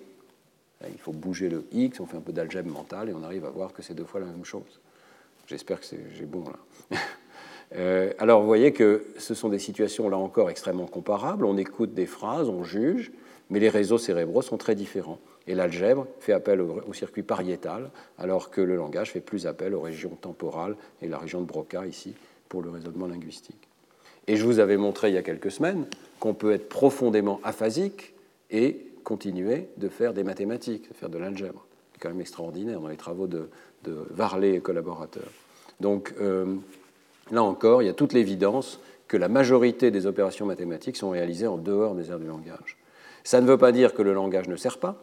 Il sert d'abord d'entrée-sortie. Il a servi, on l'a dit auparavant, pour la construction, pour l'échafaudage des mathématiques. Et on va voir maintenant qu'il sert encore d'outil mental pour la mémoire. Alors la mémoire, laquelle? Bah, La mémoire des choses qui sont faciles à retenir sous une forme verbale. Et par exemple la table de multiplication. Je pense que vous avez tous appris la table de multiplication en récitant je me souviens encore, euh, c'est pour aller plus vite, 3 x 9, 27. On apprenait ça par cœur, et c'était 3 x 9, 27, 3 x 9, 27. On le retient sous la forme de mots. Euh, eh bien, euh, est-ce qu'on peut montrer que c'est le cas? Est-ce que c'est différent, par exemple, de la soustraction? Pour la soustraction, je ne sais pas ce que vous en pensez, mais je crois qu'il n'y a pas de professeur qui fait réciter les tables de soustraction en disant 7 moins 6, 1, 7 moins 5, 2, ça n'a pas de sens. On ne fait pas comme ça. Pourquoi? Parce que c'est suffisamment facile de retrouver les résultats de soustraction en combinant les quantités, en servant du sens des quantités, et donc on n'a pas besoin de mémoriser la table. Les additions sont un peu entre deux. Je ne sais pas si certains d'entre vous avaient appris la table d'addition, mais euh, je crois que là, il y a une certaine variabilité dans l'apprentissage. Alors, qu'est-ce qui se passe? Eh bien, on peut avoir une double dissociation entre multiplication et addition. C'est-à-dire qu'il n'y a pas juste des patients acalculiques qui perdent toute leur capacité de calcul, mais il y a des patients qui perdent plus les multiplications que les additions, puis il y a des patients qui perdent plus les soustractions que les additions. Et c'est assez systématique et ça colle bien avec le modèle du triple code que je vous ai montré. Donc par exemple, la multiplication est souvent affectée chez les patients aphasiques, et euh, notamment en cas de lésion sous-corticale. Il y a sans une boucle cortico-sous-corticale qui correspond à ces automatismes verbaux. Et donc ici, on avait rapporté euh, le cas d'une patiente euh, qui euh, avait perdu ses tables de multiplication au même titre qu'elle avait perdu les poésies qu'elle connaissait par cœur ou les prières qu'elle connaissait par cœur. Là, il n'y a rien de spécialement numérique, c'est une récitation verbale. Par contre, ce qui était remarquable, c'est que quand elle se souvenait plus de sa table de multiplication, 3 x 9, 27, elle ne savait plus, mais elle était capable de le retrouver. Comment elle faisait? Elle disait bah, ça doit être 9 et 9 et encore 9. Donc 9 et 9, Réfléchissez longuement, bah, c'est 9 plus 1, plus 8, c'est 18, puis voilà, puis il arrive à 27. Ce que ça veut dire, c'est que bien qu'elle avait perdu la table de multiplication, elle avait encore gardé complètement cette connaissance conceptuelle. Donc les concepts sont indépendants du langage, sont encore présents chez cette personne aphasique. Inversement, le patient Mar, ici, euh, qu'on avait vu également avec Laurent Cohen, présentait le tableau presque exactement inverse. Il ne savait plus faire des soustractions, il était très acalculique, il avait des troubles profonds de la compréhension, cette fois-ci, des nombres, donc il ne savait plus ce qu'il faisait. Il avait du mal à comparer des nombres, il ne savait pas dire qu'est-ce qu'il y a entre deux nombres, par exemple, qu'est-ce qu'il y a entre 2 et 4. C'est pourtant pas très difficile, hein, mais ça demande de faire appel à ce sens un peu spatial aussi des quantités numériques. Et lui, il avait préservé la table de multiplication. Il savait encore dire 3 fois 9, 27. Il disait lui-même, bah, je le dis, mais je ne sais pas très bien ce que ça veut dire. Mais euh, il était encore capable de connaître sa table de multiplication. Et alors, chez le sujet normal, ben, on a tous dans la tête un patient euh, de chaque type. Si je vous demande de répéter un pseudomot, votre multiplication va souffrir. Vous allez avoir du mal à résoudre des multiplications, même si elles sont purement écrites, hein, il n'y a rien à dire, mais parce que vous répétez un pseudomot, votre temps de vérification de multiplication va souffrir. Et inversement, si je vous demande de retenir la forme et la position d'une figure géométrique sur une matrice, eh bien c'est votre soustraction qui va souffrir, mais pas la multiplication. Vous voyez ici aucune, aucun effet de l'interférence spatiale sur la euh, multiplication, aucun effet de l'interférence verbale sur la soustraction. Il y a vraiment une double dissociation ici. C'est tout à fait remarquable. Donc euh, on se sert de façon opportune du langage en mathématiques. Et quand c'est utile, retenir une table qui, c'est vrai, souffre de beaucoup d'interférences, apprendre ça par cœur, eh bien on le fait sous une forme verbale. Alors voilà un peu comment ça fonctionne dans, le modèle du triple code. Si je vous dis 3 fois 9, vous allez le reconnaître avec votre système euh, de représentation des chiffres arabes et vous allez tout de suite passer l'information au système verbal qui va retrouver l'effet arithmétique mémorisé. Si je vous donne par contre une soustraction, comme 9 moins 3, ça va rentrer dans le système de reconnaissance des chiffres arabes, euh, il est bilatéral, ça va passer au système des quantités, vous allez manipuler les quantités correspondantes, et euh, les concepts correspondants non verbaux, et puis vous allez être capable de communiquer le résultat au système verbal qui va être capable de dire bah, le résultat c'est 6. Donc vous voyez que le circuit que l'on postule ici est assez différent. Alors probablement que dans la réalité, cette vision est un peu caricaturale. Hein. L'information doit passer simultanément dans les deux systèmes. Les deux systèmes travaillent en parallèle, mais il y en a un qui trouve le résultat et pas l'autre. Alors euh, qu'est-ce qui se passerait si on avait une lésion Par exemple ici, dans ce système d'entrée dans la reconnaissance des chiffres arabes. Et là, euh, on a eu un moment assez remarquable avec Laurent Cohen parce qu'on avait ce modèle théorique. On s'est dit, bah, s'il y avait une lésion ici, on devrait avoir quelque chose de très très particulier. Et on a trouvé une patiente, Alexique Pur, euh, qui euh, avait effectivement une lésion dans cette région, qui avait une difficulté donc de lecture. Alors d'abord de lecture des mots, hein, parce que là ici se situe le système d'entrée dans la reconnaissance des mots, l'ère de la forme visuelle des mots, et puis aussi la lecture des chiffres. Elle était incapable, surtout pour lire des nombres à deux chiffres, ici, vous voyez, pour lire des nombres à deux chiffres et les passer au système verbal, elle n'était pas capable. La comparaison des nombres à deux chiffres, par contre, était complètement préservée. Ça, c'était très impressionnant. Donc, elle était capable de pointer extrêmement rapidement pour dire lequel est le plus grand, deux nombres de deux chiffres, donc je ne sais pas, 65 et 79, tac, 79 est plus grand, à toute vitesse. Pourquoi? On pense parce qu'elle avait encore son hémisphère droit parfaitement intact, et donc elle était tout à fait capable de euh, comparer les nombres en passant de la représentation visuelle des nombres à la quantité correspondante. Mais alors, qu'est-ce qui se passait pour, le calcul mental? Vous voyez que les prédictions deviennent intéressantes ici. Il y a encore un circuit qui permet de passer par les quantités ici et d'aller au système verbal. Mais normalement, ce n'est pas le circuit qu'on utilise pour les multiplications. Pour les multiplications, on passe direct ici. Et ce circuit-là, il est abîmé. Alors qu'est-ce qui va se passer? Mais Regardez ce que cette patiente fait lorsqu'on lui demande de faire des petits calculs. 4 moins 2. On lui demande de lire le problème. Elle dit 4 moins 3. C'est normal, elle a une difficulté de dénomination des nombres, je reviens en arrière. Elle n'est pas capable de passer de la reconnaissance des chiffres au système verbal correspondant. Donc elle fait plein d'erreurs, 41% d'erreurs, même pour lire des chiffres isolés. Donc 4 moins 2, elle dit 4 moins 3. Oui, mais elle répond, le résultat c'est 2. 8 moins 7, elle dit 6 moins 4, mais le résultat c'est 1. 9 moins 2, elle dit 4 moins 3, et le résultat, c'est 7. D'accord? Je crois que vous commencez à voir le truc. Vous voyez qu'elle dit très souvent 4 moins 3. C'est ce qu'on appelle une persévération verbale. Son système verbal persévère. Mais ne dit pas toujours la même chose non plus. Mais elle donne toujours presque toujours, le bon résultat de l'opération d'origine, pas celle qu'elle a nommée. Donc dans le même cerveau, il y a un circuit verbal qui ne fonctionne pas, qui donne le mauvais résultat, et puis a en même temps un circuit. Alors elle prenait beaucoup plus de temps, on la voyait qui réfléchissait, elle donne le bon résultat. Alors on a regardé ça systématiquement pour euh, les différentes opérations. Donc ici vous avez multiplication, soustraction, addition et division. Division c'était des toutes petites, hein, divisées par deux. Et vous voyez qu'il y a une dissociation absolument remarquable. Elle est incapable de lire aucun de ces problèmes. Elle fait jusqu'à 90% d'erreurs quand on compte l'un ou l'autre des chiffres en jeu. Hein. Mais elle fait beaucoup mieux pour les soustractions, et ça correspond à ce que je vous ai montré ici. Quand on représente 8 moins 6, elle le lit mal, mais elle est capable de donner le bon résultat. Et vous voyez que ce n'est pas du tout le cas pour les multiplications. Pour les multiplications, si on lui montre 5 fois 9, elle le lit mal, 4 fois 6, mais cette fois-ci, elle donne le résultat de ce qu'elle a mal lu. Presque toujours. Donc on voit bien ici hein, les deux circuits en jeu. Hein. Quand je multiplie, bah, j'accède au système du langage. Si j'y arrive plus, si je fais des erreurs, bah, euh, l'opération est erronée, le résultat est faux. Par contre, et c'est pour ça que j'approxime pas, vous vous souvenez au départ le patient qui n'arrivait pas à approximer les multiplications. Par contre, si je fais des soustractions, bah, je manipule quelque chose de non verbal. Donc je peux tout à fait arriver au bon résultat et nommer le bon résultat par cette voie des quantités.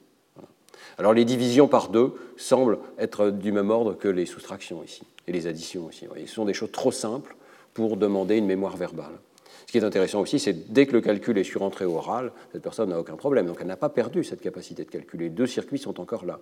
Mais l'accès au circuit n'est plus faisable. Voilà. Donc, euh, je pense que là, on voit bien chez cette patiente, hein, l'apprentissage du langage des mathématiques donne accès à des outils mentaux supplémentaires, comme la table de multiplication.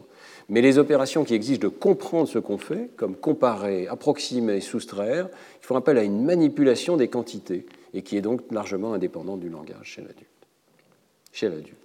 Alors, je vais terminer par quelques euh, autres exemples de la même chose. D'abord, sûrement, vous avez pensé un moment dans cet exposé à ce qui se passe chez les bilingues. Vous êtes peut-être allé vous-même à l'étranger pendant longtemps et vous êtes rendu compte que même si vous êtes bilingue, vous continuez de calculer, entre guillemets, dans la langue d'origine. Alors, est-ce que ce n'est pas un petit peu incompatible avec ce que j'ai dit? Ben non, parce que, en fait, c'est seulement lorsqu'on doit faire des calculs exacts qui demandent une mémoire de travail intermédiaire verbal qu'on a cet effet euh, de, bilinguisme. Euh, l'expérience a été menée par Elisabeth Spelke et Tsifkin et collaborateurs euh, de regarder ce qui se passe donc, chez les personnes bilingues lorsqu'on leur apprend un fait et qu'on le teste ensuite dans une autre langue. C'est un peu ce qui s'est passé euh, chez vous si vous êtes bilingue. Hein. Vous avez appris la table de multiplication, peut-être en français, puis vous arrivez aux États-Unis et vous apercevez que vous devez revenir à la table de multiplication en français parce que c'est uniquement dans cette langue-là que vous la connaissez. Alors si ce que j'ai dit est correct, ça devrait être vrai pour les choses comme les tables de multiplication, mais ça ne devrait pas être vrai pour euh, les vraies mathématiques en quelque sorte pour les vraies mathématiques, euh, y compris des choses comme des soustractions approximatives ou la capacité d'approximer, vous devez être tout à fait capable de le faire indépendamment de la langue dans laquelle vous avez appris. Alors c'est ce qui a été testé donc ici par euh, et collaborateurs. Ils font apprendre à des bilingues des nouveaux faits arithmétiques. Par exemple, combien font 24 plus 37 Alors au départ, vous ne le savez pas, puis vous finissez par savoir que ça fait 61, et on vous teste en vous demandant de choisir entre 61 et 51. Imaginez que la moitié de ces opérations, on vous les donne, ici c'était des bilingues anglo-russes, américano-russes, donc la moitié on les donne en américain, l'autre moitié on les donne en russe, de façon systématique. Puis ensuite, au moment du test, on va regarder si ça vous coûte de changer de langue ou pas. Et puis on va faire la même chose avec le calcul approché. On va vous dire par exemple 24 plus 37 font environ, et on vous donne le choix entre 60 et 30. D'accord? Et là, on vous entraîne là-dessus. C'est un peu plus facile peut-être, mais pas vraiment. Ils ont choisi des faits qui étaient à peu près aussi difficiles. Après apprentissage, on teste la généralisation soit dans l'autre langue, soit aussi à des faits voisins. Est-ce qu'on est capable de faire non pas 60 et 30, mais disons 70 et 40 par exemple ici, ou bien euh, d'autres nombres précis. Et voilà les résultats. Il y a un coût à changer de langue qui est comparable au coût à généraliser à des faits nouveaux, mais uniquement pour des choses exactes, complexes, qu'on doit apprendre par cœur. Donc lorsque vous devez apprendre une addition exacte, c'est un peu comme la table de multiplication, 24 plus 37, vous la prenez par cœur, il y a un coût à changer de langue, qui est un coût important, hein, qui se chiffre en centaines de millisecondes ici. Vous l'avez appris en russe, vous ne le savez pas en anglais. En tout cas, ça prend du temps, sans doute un temps de conversion interne. Mais lorsqu'il s'agit d'approximer, aucune difficulté. vous n'avez aucune difficulté à transférer cette connaissance et le coût de transfert à une autre langue est zéro. Donc là encore, toutes les mathématiques ne sont pas dépendantes du langage. On peut avoir cette impression quand on va à l'étranger, on s'appuie sur nos connaissances préalables de notre langue, mais en réalité, on ne le fait pas pour toutes les opérations. Dès qu'il s'agit de comprendre, d'approximer, de travailler avec les concepts, on sort du domaine linguistique et il n'y a plus de coût à changer de langue. Donc les barres jaunes ici vous indiquent les coûts. Si c'est des additions, ils ont essayé toutes sortes de choses, hein, des additions en base 10, mais aussi en base 6 ou en base 8.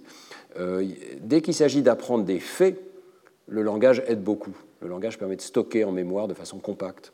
Par contre, dès qu'il s'agit d'approximer des logarithmes, des racines cubiques, pas de coût à changer de langue.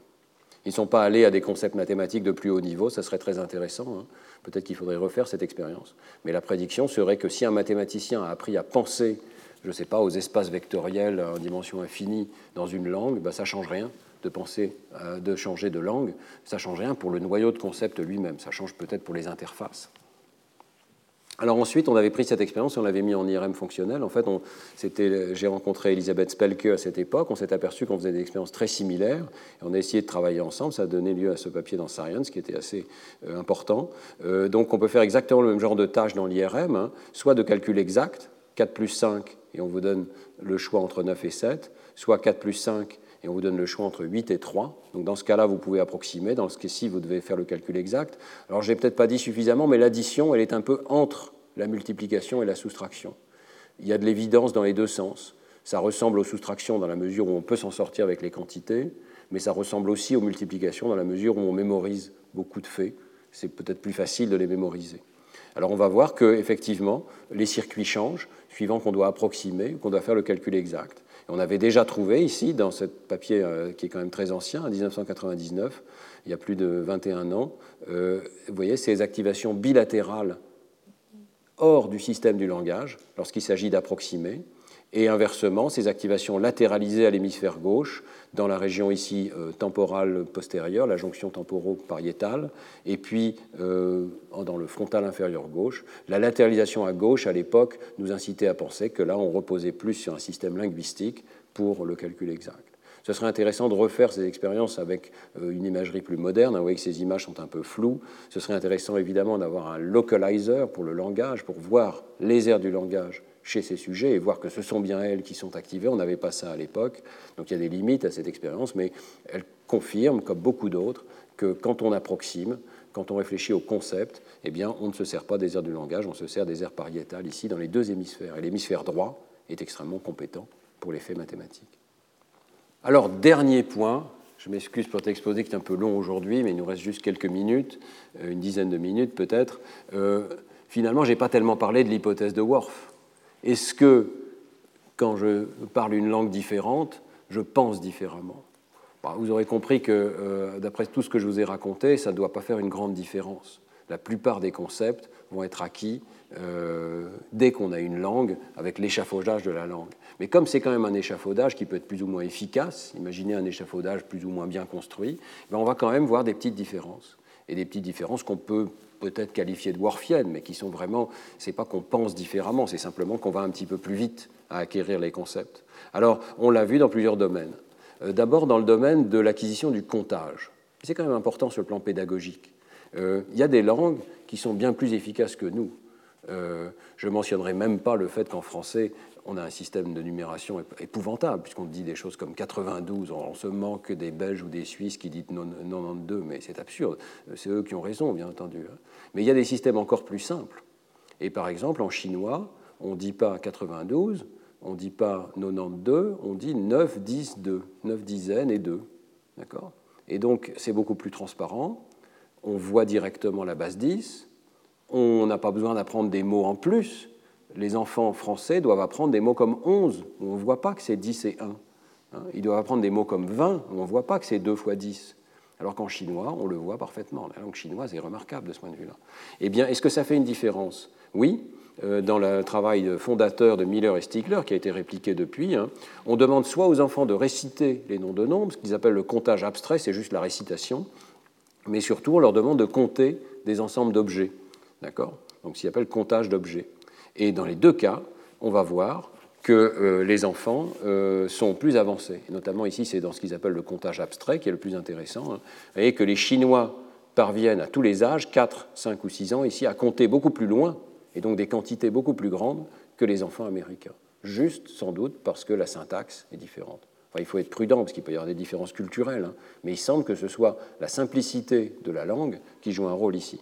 Et donc, si on regarde le nombre maximal atteint ici, euh, les Chinois euh, vont beaucoup plus loin que les Américains. Euh, même chose pour le comptage d'objets. Et ici, il y a des résultats quand même intéressants. D'abord, aux trois âges, les enfants réussissent mieux, que les objets soient répartis au hasard ou pas. Hein.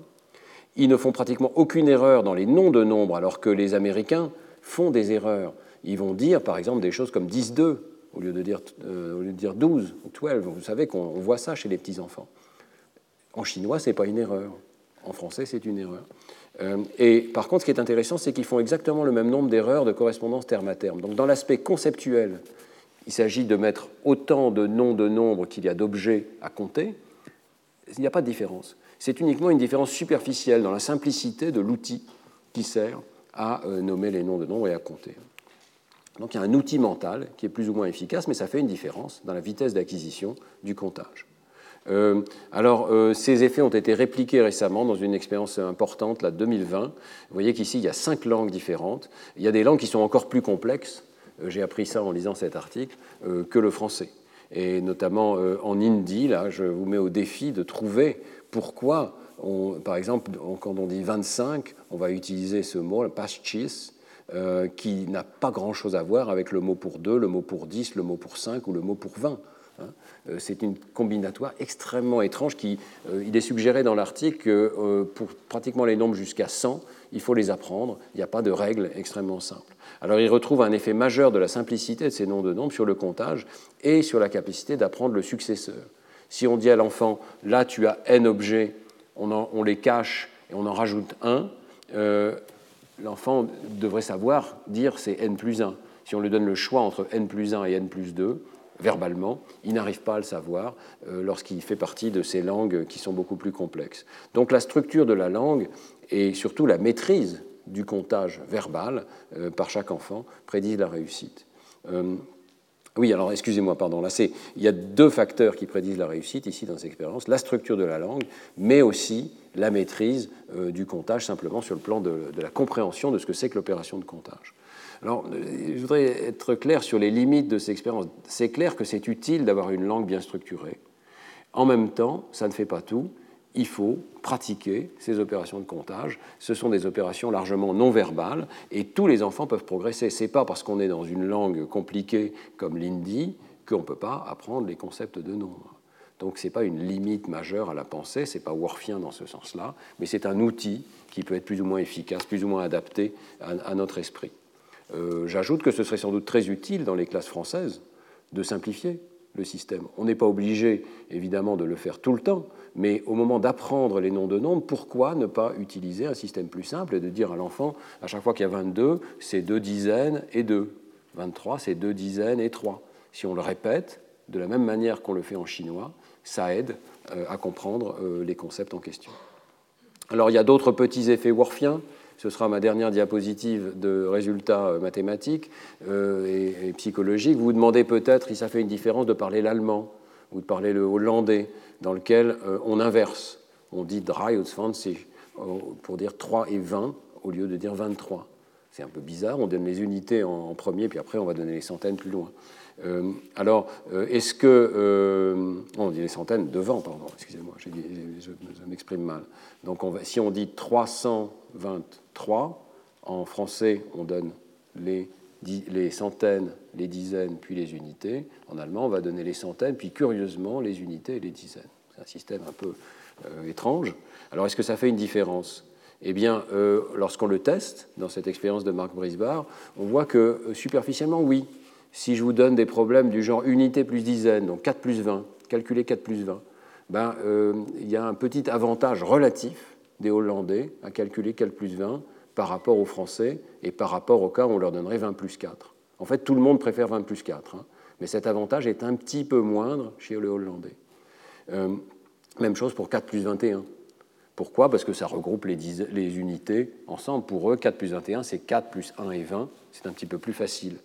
Mais, mais, mais, mais, cet effet n'est marqué que si les stimuli sont présentés en format verbal, ou si la sortie est verbale. Et le point crucial, c'est que si on les présente en chiffres arabes, si tout est en chiffres arabes, l'entrée est en chiffres arabes et il faut taper le résultat, il n'y a plus aucune différence entre les Hollandais et les Français. Donc il n'y a pas de codage verbal. Le code interne n'est pas verbal, c'est toujours la même conclusion. Il y a un système d'entrée-sortie qui est plus ou moins adapté, et on peut prendre des raccourcis, et si je vous dis 4 plus 20, il y a juste à répéter, c'est comme si je vous disais 20 plus 4, vous répétez 24. Euh, donc euh, là, évidemment, il y a des raccourcis verbaux. Mais lorsqu'il s'agit de faire vraiment le calcul en interne, ben, il n'y a pas d'effet du langage. Dernier euh, résultat, toujours dans le même sens, l'effet de la brièveté des nombres. Ça, c'est peut-être important.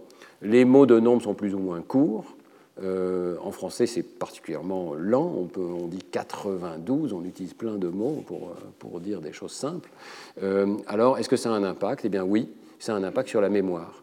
La mémoire verbale dépend de la longueur des objets qu'on cherche à mémoriser. Si vous retenez des tas de mots, eh bien c'est plus difficile que si vous retenez un seul mot. Et donc il y a un effet de la taille des mots, et notamment ça peut expliquer l'effet du chinois, qui là encore a des mots extraordinairement courts très monosyllabique hein, euh, pour dire les noms de nombres. Bon, ça reste des petits effets, mais quand même, euh, si vous, vous exercez votre mémoire verbale, sachez qu'il vaut mieux essayer de raccourcir euh, les, choses. Et par exemple, si vous retenez un numéro de téléphone, je vous recommande de ne pas le faire comme on le fait en français en le groupant par groupe de deux, parce que ça donne des choses du genre 78, 92, 57 si vous dites 7, 8, 9, 2, 5, 7, c'est beaucoup plus court et votre mémoire sera meilleure. Voilà, c'est le conseil du jour.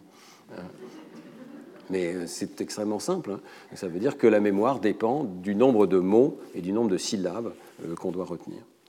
Voilà, alors j'en viens à ma conclusion. Je reprends ma diapositive de départ. D'abord, je crois que c'est clair, énorme pensée sans langage, chez l'enfant d'âge préverbal, même chez l'animal, mais aussi chez l'adulte. Hein. Les réseaux des mathématiques sont largement distincts de ceux du langage parlé ou écrit. Rôle du langage comme échafaudage pour l'acquisition des concepts. L'acquisition du concept de nombre exact semble ne pas se produire spontanément, en tout cas pas dans toutes les cultures, euh, pas chez les enfants sourds. Hein. Il faut être exposé à un langage, et ceci précocement, avant de pouvoir acquérir ces concepts, en tout cas une partie de ces concepts. Chez l'adulte, le langage continue de servir. L'échafaudage n'est pas complètement parti. Euh, on se sert encore de cette béquille du langage, non pas pour faire des opérations mathématiques à proprement parler, mais pour recoder l'information. Et ça sert d'outil mental dans un certain nombre de tâches, la multiplication par exemple, euh, ou peut-être la mémoire. Et puis, les variations interlangues n'ont qu'un impact modeste, c'est une conséquence de ce qui précède. Elles ont un impact sur l'acquisition, mais c'est plus un impact de l'exposition à des structures linguistiques, hein, et elles ont un impact sur euh, la mémoire. Alors, euh, de tous ces cours, je retiendrai une idée, c'est ce mot de catalyseur. Contrairement à ce que disait Worf, on ne pense pas différemment parce qu'on a des langues différentes. On a grosso modo les mêmes perceptions, à d'infimes variations près. Souvenez-vous de la couleur, toute petite variation. Lorsqu'on se place au seuil de conscience, on peut avoir des tout petits effets du langage. Mais l'effet principal du langage, c'est comme catalyseur, et notamment catalyseur de la construction des mathématiques. L'esprit humain est capable d'une infinité de combinaisons mentales. On a ce système de récursif, de langage de l'esprit, et en fait, seule une petite partie de ces concepts est utile. Alors comment on sait quels sont les concepts qui sont utiles? Eh bien, le langage accélère l'apprentissage en rassemblant les combinaisons les plus pertinentes et en nous les proposant, parfois dans un contexte éducatif, formel, à l'école. Et c'est ça qui permet d'accélérer l'acquisition des concepts qui, fondamentalement, sont non-verbaux. Alors, vous souvenez-vous, donc un enfant dépourvu de langage, par exemple parce qu'il est sourd, non appareillé, sans langue des signes, court de grands risques de ne pas développer une bonne représentation des nombres exacts. Ce n'est pas qu'il n'est pas capable de les penser, mais c'est qu'on ne va pas suffisamment attirer l'attention avec cet outil mental qu'est le langage. De même chose, bien parler de la base 10, par exemple avec la langue chinoise ou avec un équivalent français de la langue chinoise, deux dizaines plus trois, c'est faciliter l'acquisition de ce concept chez l'enfant. Dire 23, dire 78 et supposer que ça va aller de soi pour l'enfant, ça n'est pas correct en maternelle, dans les petites classes, euh, on doit absolument essayer de faciliter en utilisant un langage simplifié qui va faciliter la recombinaison des concepts. Donc, euh, Je retiens de cette notion de catalyseur aussi euh, quelques conclusions pour l'enseignement.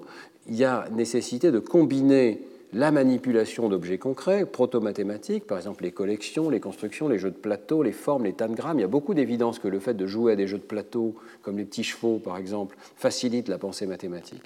Mais aussi verbaliser, avoir euh, un enseignant, un parent, un être humain qui interagit avec l'enfant, qui rend évident ces processus de pensée, qui les, qui les verbalise à haute voix, qui leur donne un nom, qui leur donne un objectif clair, de sorte que l'enfant